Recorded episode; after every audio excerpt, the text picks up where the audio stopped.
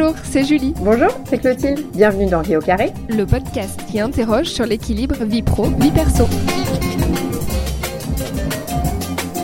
Salut Julie. Alors, on arrive à peu près à la mi-saison. On a déjà rencontré une grande reporter, un détective privé, une salariée dans l'humanitaire et un photographe. Cette semaine, tu échanges avec qui Salut Clotilde. Cette semaine, je te présente Léa Girardet. C'est une jeune comédienne de 33 ans qui est aussi autrice. Comment tu l'as rencontrée Léa, c'est ma voisine. Au départ, on a beaucoup échangé au sujet de la copropriété, puis de façon un peu plus personnelle pendant les confinements, j'ai appris à la découvrir et, et à voir aussi le côté ambivalent de son métier. Elle adore écrire, être comédienne et en même temps, elle a des phases de doute énormes parce qu'elle travaille pas tout le temps, par exemple, elle nous l'expliquera. Et donc, ça m'a donné envie qu'elle nous en parle dans le podcast. Ce qui est amusant, c'est qu'après l'entretien, j'ai pu enfin voir son spectacle, le syndrome du banc de touche. Et c'était assez fou de voir que ma voisine est capable de faire rire et pleurer en une heure. Donc je suis d'autant plus contente de vous faire partager aujourd'hui notre échange. J'espère que ça vous plaira. Bon épisode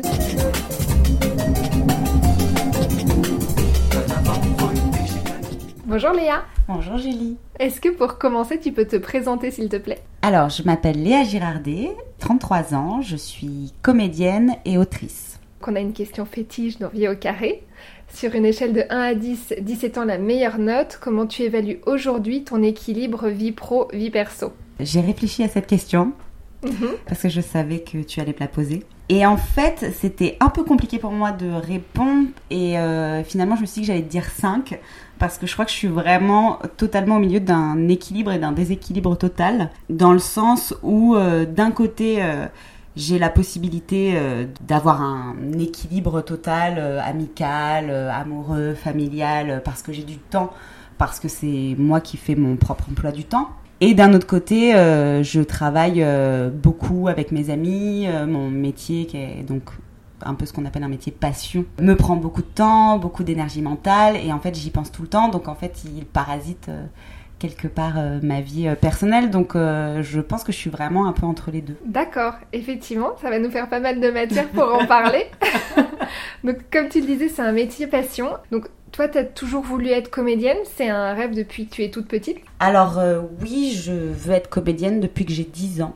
Vraiment, je, revois très bien le jour où j'ai dit à ma mère, euh, bon bah c'est bon, euh, je serai comédienne. Et ça a été vraiment une décision euh, nette et radicale et je n'ai jamais changé de voix depuis.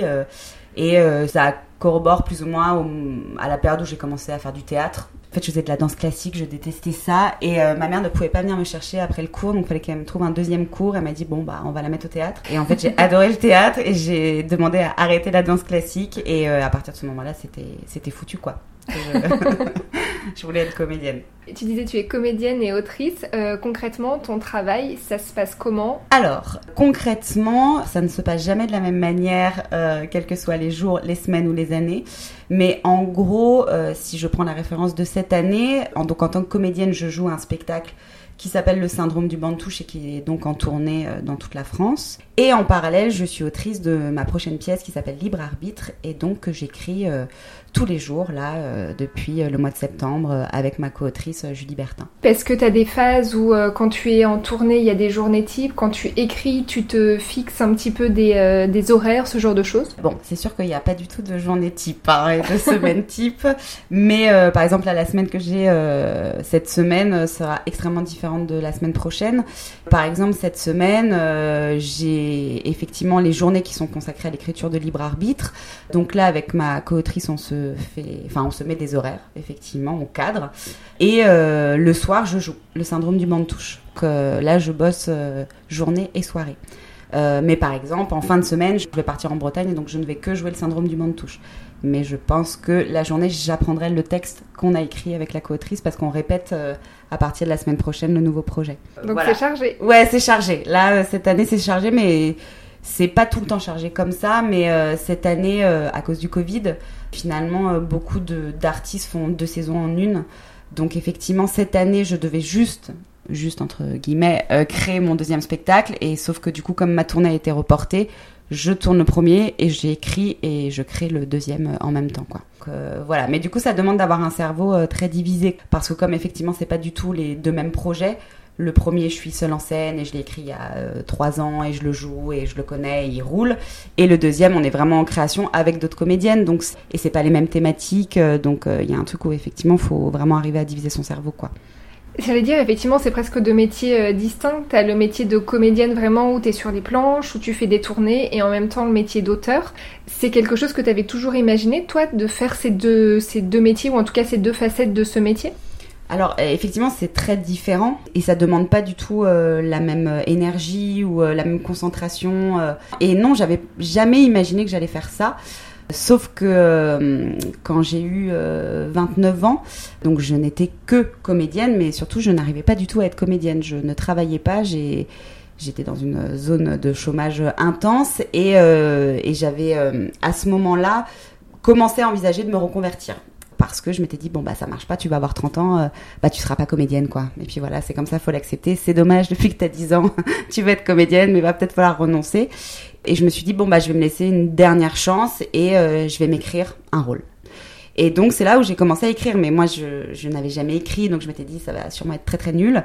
Et j'ai commencé à écrire et je suis partie de mon expérience de euh, d'échec, hein, euh, de chômage, et j'ai commencé à parler de ça. Et c'est là où j'ai construit la pièce Le syndrome du banc de touche. Et en fait j'ai pris un plaisir fou à écrire et je me suis rendu compte que finalement c'était exactement le métier que je voulais faire, c'est-à-dire d'être comédienne créatrice je me sens beaucoup plus complète aujourd'hui et beaucoup plus à ma place dans ce rôle-là, d'être euh, au départ des projets. Ça s'apprend écrire? Non, et oui, j'en sais rien. Moi, j'ai vraiment j'ai commencé à écrire et je me suis dit bah on verra bien, mais j'ai pas j'ai pas pris de cours. Euh, je suis même pas une grande lectrice en plus euh, donc puis il y a aussi un sentiment de d'illégitimité totale où on se dit on va être nul mais je pense que je me suis rendu compte que quand quand tu es comédienne déjà, bon, tu lis quand même beaucoup de théâtre, tu apprends beaucoup de textes, et puis surtout, tu es très observatrice quand même de ce qui t'entoure.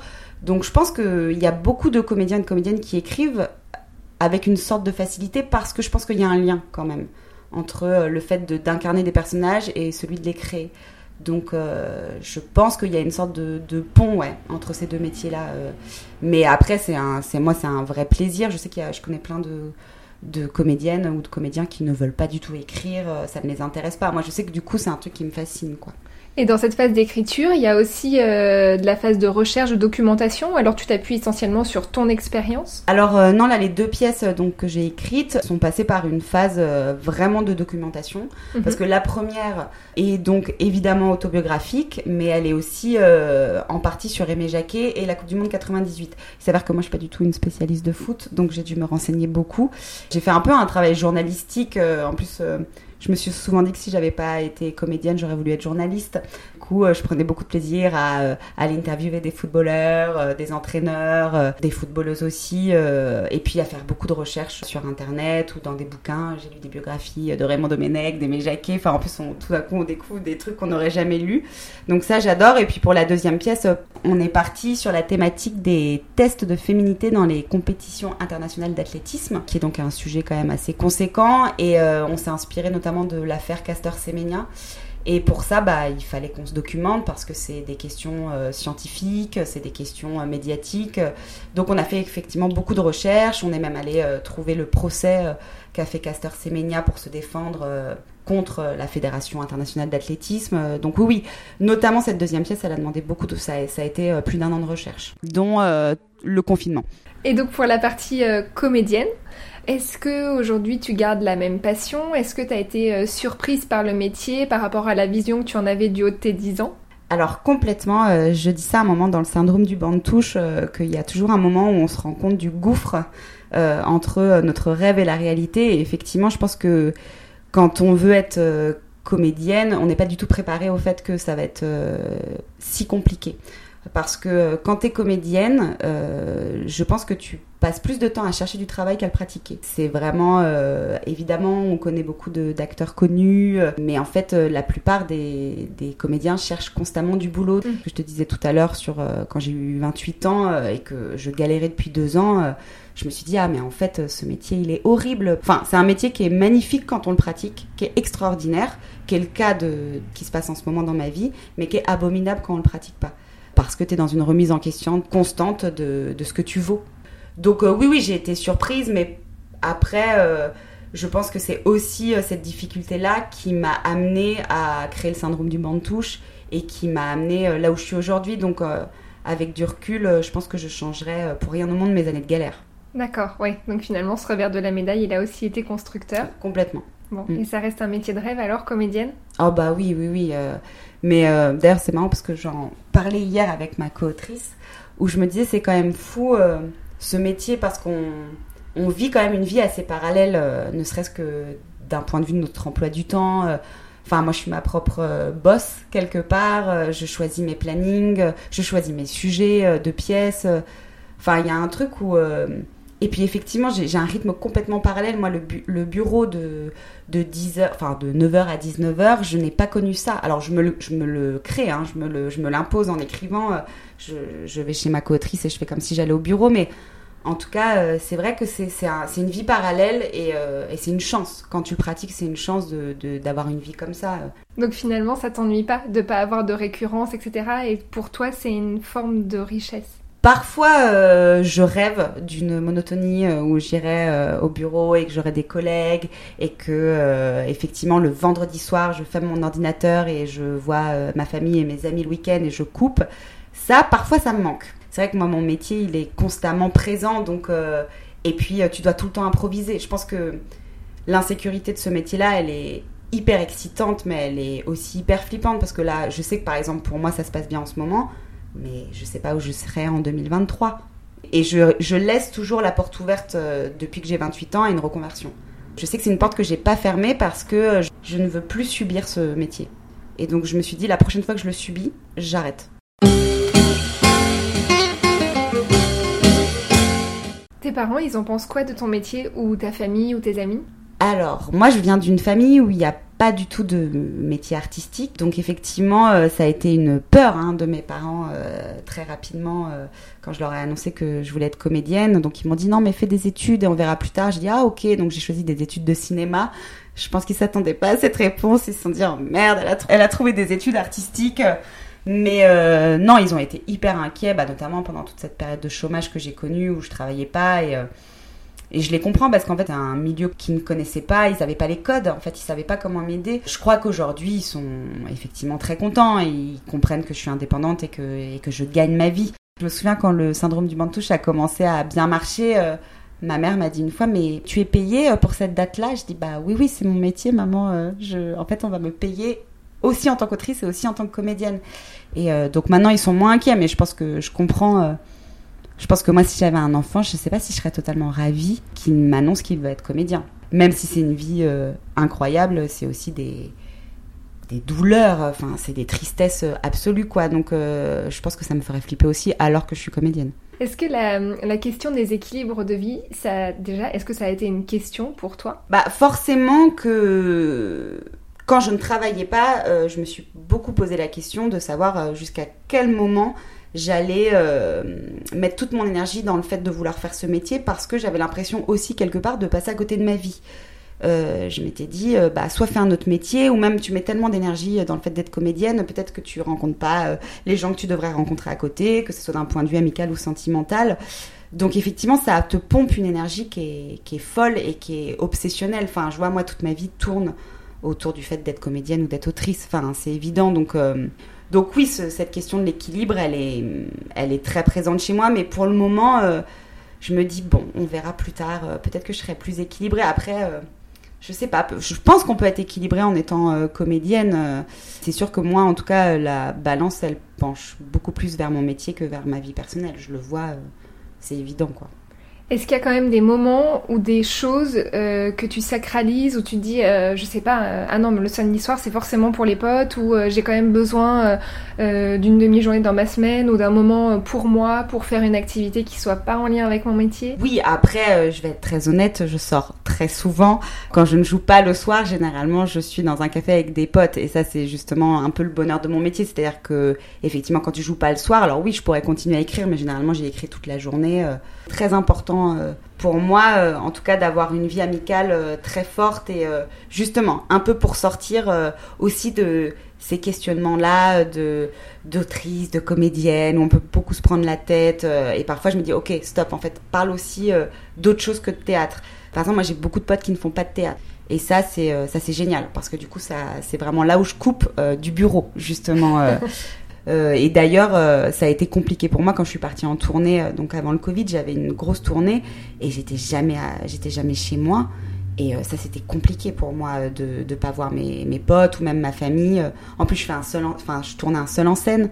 Donc ça porte bien son nom. Hein. J'étais vraiment toute seule avec mon technicien sur les routes. Et ça, ouais, ça c'était dur par contre. La tournée, c'est quelque chose de particulier en termes de rythme, on s'en doute. C'est aussi une, bulle ou alors comment, enfin, et comment tu crées peut-être aussi, euh, même si t'es pas là géographiquement, est-ce que du coup tu te rends compte que t'es plus sur ton portable à ce moment-là pour avoir tes proches? Ou alors est-ce que tu dis que non, c'est des parenthèses que tu consacres à ton boulot? Alors, la question du portable, c'est une très bonne question. Quand on m'a annoncé la grosse tournée du syndrome du banc de touche, une des premières choses que j'ai acheté, c'est un plus gros portable pour pouvoir regarder des séries dans le train. Parce que du coup, en tournée, t'es beaucoup dans le train. Et euh, dans les chambres d'hôtel aussi, bah en fait, tu joues. Ça, c'est un truc qui est très étonnant, mais en tournée, euh, généralement, quand tu connais personne dans le théâtre, et c'est très souvent ce qui se passe, et que t'es en seul en scène, tu joues, mais euh, moi, mon spectacle, il dure une heure, donc disons, ça commence à 20h, à 21h, c'est fini tu vas dîner un peu avec ton technicien, mais à 22h, tu rentres dans ta chambre d'hôtel et c'est comme si ne s'était rien passé. Ça, c'est un sentiment qui est très bizarre. Et du coup, tu bien contente d'avoir Netflix, ton meilleur ami euh, de la tournée. Euh, euh, de la blague du portable, c'est vraiment vraiment une vie parallèle aussi ça euh, la tournée euh, parce que euh, du coup tu rencontres des gens tous les jours t'es tout le temps dans le train t'es tout le temps dans des hôtels y a mais ça c'est génial. Enfin en fait ça peut être très triste et isolant parfois et en même temps c'est hyper excitant de découvrir plein de villes que que t'aurais jamais vues après effectivement t'es un peu dans ta bulle. C'est vrai que tu sens que t'es un peu en train de passer à côté de choses dans ta ville avec tes potes mais en même temps, t'es en train de vivre des trucs qui sont aussi assez extraordinaires. Puis moi, je, suis célibataire, donc euh, ce n'est pas grave. Euh, enfin, tu vois, j'ai pas une famille qui m'attend ou un petit copain à la maison, enfin, en tout cas en ce moment. Donc non, c'est plutôt génial d'être sur les routes. Tu l'imagines comment d'ailleurs euh, cette vie sentimentale Est-ce que c'est quelque chose qui du coup, je sais pas, est-ce que c'est quelque chose que tu recherches Est-ce que tu estimes que ce serait simple d'ailleurs au vu de ton métier, au vu de tes tournées Ou est-ce que c'est deux choses totalement différentes et associables, on va dire? Bah, je pense que euh, ça dépend en fait. Si tout d'un coup j'étais avec quelqu'un qui aurait du mal euh, avec la distance, euh, alors là oui, ça serait très compliqué parce que je suis jamais là. Mais non, je pense que c'est totalement compatible euh, et puis cette personne viendrait avec moi en tournée euh, ça lui ferait prendre le train et découvrir des villes mais euh, non non je pense que c'est possible. Après c'est sûr que rencontrer l'amour sur les routes c'est plus compliqué parce qu'effectivement tu changes de ville chaque jour alors ou alors faut être vraiment au taquet. Mais, généralement t'es un peu fatigué après avoir joué donc t'es pas totalement en mode séduction. Je crois que je suis assez contente aussi d'être seule justement pendant cette tournée parce que j'ai rien qui me retient quelque part euh, dans ma ville. Enfin, du coup, c'est un sentiment de liberté aussi de me dire que, bah, en fait, euh, je suis tout le temps sur les routes et, en fait, je suis hyper indépendante et tout peut arriver, quoi. Tu parles beaucoup du fait que tu es seule, etc. Est-ce que parfois tu as un sentiment de solitude ou à l'inverse, est-ce qu'au final tu es seule dans ton boulot, mais est-ce que tu arrives à te créer des moments pour toi en dehors de ton boulot? Par rapport à la solitude, en fait, je parle de la solitude parce que j'ai créé un spectacle qui est seul en scène. Donc, effectivement, l'expérience que je vis de tourner est très spécifique. Euh, je pars pas avec euh, trois ou quatre autres comédiennes, je suis vraiment toute seule. Après, je suis accompagnée de mon technicien, donc en fait, je suis jamais toute seule, on est toujours deux. Puis généralement, tu rencontres les équipes des théâtres, euh, donc en fait, t'es jamais seule. Après, dans mon métier, en fait, je suis jamais seule parce que là, tu vois, j'écris avec Julie Bertin. là, on répète avec d'autres comédiennes. Et puis, quand tu crées un spectacle, il y a les créateurs sonores, les créateurs, la costumière, le créateur lumière. Enfin, en fait, t'es toujours dans un groupe quelque part, dans un collectif. Après, ta question, c'était euh, si j'arrive. L'autre question, c'était est-ce que euh, tu arrives à te créer des moments euh, pour toi en dehors de ton métier? Est-ce que tu en as envie? Est-ce que tu en as besoin d'ailleurs? En fait, non. Comment tourner, justement, c'est des moments pour moi, quelque part. en dehors de mon métier, au contraire, j'adore être entourée de mes amis. Au contraire, je suis plutôt dans une recherche d'être avec euh, des gens et dans un truc beaucoup plus euh, collectif. Parce que l'écriture aussi est une expérience, euh, même si là on est deux, elle peut être aussi solitaire. Non, non, le moment pour moi, j'en ai assez, je crois. Puis je vais voir une psy, donc ces moments-là, je les prends, il n'y a pas de problème. Il n'y a pas d'envie, effectivement, de, je sais pas, de découvrir des nouvelles choses, de faire des nouvelles activités, ce genre de choses où tu te dis, bah, en fait, c'est compliqué vu mon emploi du temps, vu ceci, vu cela. Ah oui, dans ce sens-là, euh, en fait, chaque année, tu sais, en, début d'année, on peut faire des nouvelles activités, tu sais, dans les associations et tout. Et euh, à chaque fois, je me rêve euh, d'un d'une nouvelle carrière sportive. À 33 ans, je me dis que je peux commencer le tennis ou le patinage. Alors j'ai des rêves chaque rentrée. Euh, là, je voulais essayer le roller derby euh, où c'est par équipe de filles. Là, euh, ouais, c'est un peu casse-cou. mais effectivement, en fait, je n'ai pas du tout le temps de faire un cours par semaine. en fait, comme j'ai jamais le même emploi du temps, j'ai jamais la possibilité d'avoir un truc fixe. Mm. Et, et, effectivement, ça, c'est un peu pénible. C'est comme ça, je ferai du tennis plus tard. Dans une autre vie peut-être. Dans une autre vie. Qu'est-ce que tu aimerais améliorer toi dans ta vie pour essayer d'avoir un équilibre un peu meilleur que 5 sur 10 Je crois que j'aimerais bien arriver à euh, libérer de l'espace mental. Dans le sens où, euh, effectivement, quand tu fais un métier passion, de mon point de vue, j'y pense tout le temps. Et c'est vrai que j'ai du mal à couper. Donc j'aimerais bien arriver à déconnecter mon cerveau euh, d'un point de vue artistique et euh, me consacrer complètement à autre chose, comme le tennis par exemple. Donc essayer de segmenter mentalement ouais, quoi. complètement. Et à l'inverse, quelle serait ta plus grande fierté? Écoute, je crois que pour le moment ma plus grande fierté euh, c'est d'avoir réussi à écrire le syndrome du banc de touche et de le jouer. Je crois que oui, d'avoir écrit quelque chose qui me permet de gagner ma vie, je crois que ça c'est ma plus grande fierté. Ouais, c'est ça, c'est à la fois ton bébé et ton gagne-pain et euh, ta création, c'est un peu tout, ouais. Ouais, ouais, ça je crois que... Et d'avoir réussi à trouver, oui, mon indépendance par rapport à ce métier. Pour terminer, Léa, on va passer aux questions express pour une vie au carré.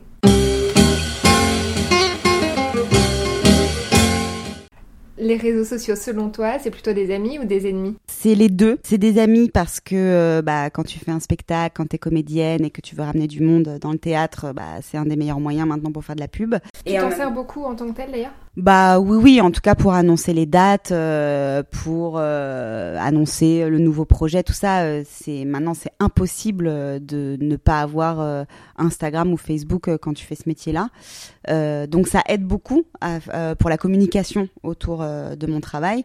Et en même temps, c'est des ennemis absolus parce que Maintenant, on raisonne énormément au nombre de followers. Euh, moi, je, je fais pas de cinéma, mais je, sais que, par exemple, euh, maintenant, les producteurs de cinéma regardent très souvent le nombre de followers qu'ont les comédiennes. Donc, tu passes un casting, faut que tu sois bonne comédienne, mais en plus, faut que tu aies des followers. Et ça, je, Enfin, moi c'est mort. Hein. Euh, je pourrais pas faire du cinéma avec mes followers, mais je trouve qu'on est tombé dans un truc complètement fou. Donc euh, effectivement, euh, oui, c'est un peu, un peu des deux quoi. La dernière fois que tu t'es dit plus jamais ça. La dernière fois que je me suis dit plus jamais ça, bah, je pense que c'est la dernière audition que j'ai passée, et c'était, je pense, il y a deux ans. depuis, je, je n'ai plus passé d'audition, en tout cas de casting de publicité parce que bah, parfois pour gagner sa vie, il faut aussi faire de la pub. C'était un casting pour des lunettes, euh, je sais plus quoi. Et, la directrice de casting était vraiment une caricature de la directrice de casting. Elle était odieuse. Euh, et à un moment, je dis le texte ou je sais pas quoi. Et elle me dit Ah, c'est bien, euh, t'as une tête de connasse, c'est parfait. Vraiment, je suis restée mais stupéfaite. Je me suis dit Mais elle a vraiment dit ça? Il était 10 heures du matin, tu vois, c'était le début de la journée, quoi. T'apprends que t'as une tête de connasse, alors que je n'ai pas du tout une tête de connasse, moi, je pense pas. Et vraiment, j'ai eu un vieux rire nerveux parce que je savais pas quoi lui répondre. Et du coup, euh, au final, on a fini le casting et je suis partie. Et vraiment, en fermant la porte, je me suis dit, mais plus jamais ça, plus jamais. Déjà, je ne réponds pas. Parce que là, ça m'a tellement scié que je n'ai pas répondu. Et puis, euh, plus jamais, en fait, je passe de casting de pub parce que ça suffit. Et puis, c'était pas la première expérience humiliante que j'avais eue en pub. Et je me suis dit, stop. En fait, euh, maintenant, je gagne ma vie, en tout cas en ce moment, avec mon texte je vais pas aller euh, m'embêter à me faire euh, bah, traiter de connasse par une dame à 10h du matin, quoi. Donc là, les auditeurs seront contents de savoir qu'on a un site Instagram où on va mettre ta photo, comme ça ils pourront juger par eux-mêmes. Et tu feras un petit sondage, oui ou non On y pensera, merci pour l'idée. Est-ce qu'il y a une personne qui t'a marqué? Eh ben oui, évidemment, il faut que je réponde Aimé Jacquet. En fait, il m'a marqué en 98 quand j'avais 10 ans euh, et donc euh, c'est aussi pour ça que je l'ai intégré à mon à mon projet. Euh, c'est un des personnages principaux du syndrome du banc de touche. Et puis il m'a marqué aussi parce que je l'ai rencontré quand j'ai créé la pièce. ça a été une rencontre assez incroyable, assez bouleversante dans ma vie. Et je c'est une des plus belles personnes que j'ai rencontrées et qui a été d'une bienveillance et d'une gentillesse absolue par rapport à mon projet. C'est un monsieur qui m'a beaucoup encouragé. Je crois que c'est l'une des premières personnes qui m'a encouragé euh, quand j'ai écrit cette pièce. Donc, euh, donc c'est sûr, c'est Aimé Jackie. Il a vu le spectacle? Pas encore, parce qu'il y a eu le Covid et que la date a été reportée. Donc, euh, normalement, il devrait le voir l'année prochaine. Et est-ce que, pour finir, tu aurais un conseil pour nos auditeurs? Alors, j'ai deux conseils parce que j'y ai réfléchi un peu. Le premier, c'est que il faut jamais baisser les bras, il faut persévérer et c'est toujours au moment où on va baisser les bras que la chose euh, positive arrive. Enfin, vraiment, euh, voilà. Moi, c'est un truc euh, important pour moi et, je trouve que dans notre société, notamment en France, on n'a pas tendance à avoir cette, cette mentalité-là à l'américaine où il faut bosser, il faut y aller, il faut croire en ses rêves. Nous, on est hyper pessimiste en France et je pense qu'il faut un peu s'inspirer de d'eux. Voilà, et que si un gamin a envie d'être président de la République, bah il faut qu'il le dise et qu'il faut pas qu'on lui dise oh tu sais il faut peut-être que tu choisisses autre chose. Mais d'ailleurs ce qu'on fait pour les métiers euh, artistiques, hein, souvent quand tu dis je vais être comédienne, on dit oh bah peut-être pense à autre chose. Euh, non, il faut il faut foncer. Et alors le deuxième conseil il est absurde, mais je sais pas pourquoi j'y ai pensé en venant de voir. C'est quand ça va pas, quand il y a un déséquilibre de vie, comme le Covid a pu euh, nous mettre sur la figure, il faut regarder un film avec Tom Cruise. Moi, en tout cas, c'est ce que je fais et c'est ce que j'ai fait récemment parce que je me dis que tant qu'il y a Tom Cruise, le monde ne peut pas mourir. il va forcément le sauver. Et donc euh, voilà, moi je, je, regarde un film de Tom Cruise quand ça va pas parce qu'il me rassure beaucoup. Eh bien merci pour ces précieux conseils Léa. Bon courage pour euh, la tournée du premier spectacle et l'écriture du deuxième. Oui, merci. J'espère que cet épisode vous a plu. Si c'est le cas, n'hésitez pas à en parler autour de vous, déjà parce que ça nous ferait très plaisir et aussi parce que ça nous serait très utile. La semaine prochaine, on part à la rencontre d'un ancien membre du GIGN qui est aujourd'hui acteur. Il nous parlera de ces deux métiers aux univers radicalement différents, mais pour lesquels il s'investit toujours à fond, vous le verrez. En attendant cet épisode, on reste en contact sur notre site vie et sur les réseaux sociaux du même nom. À très vite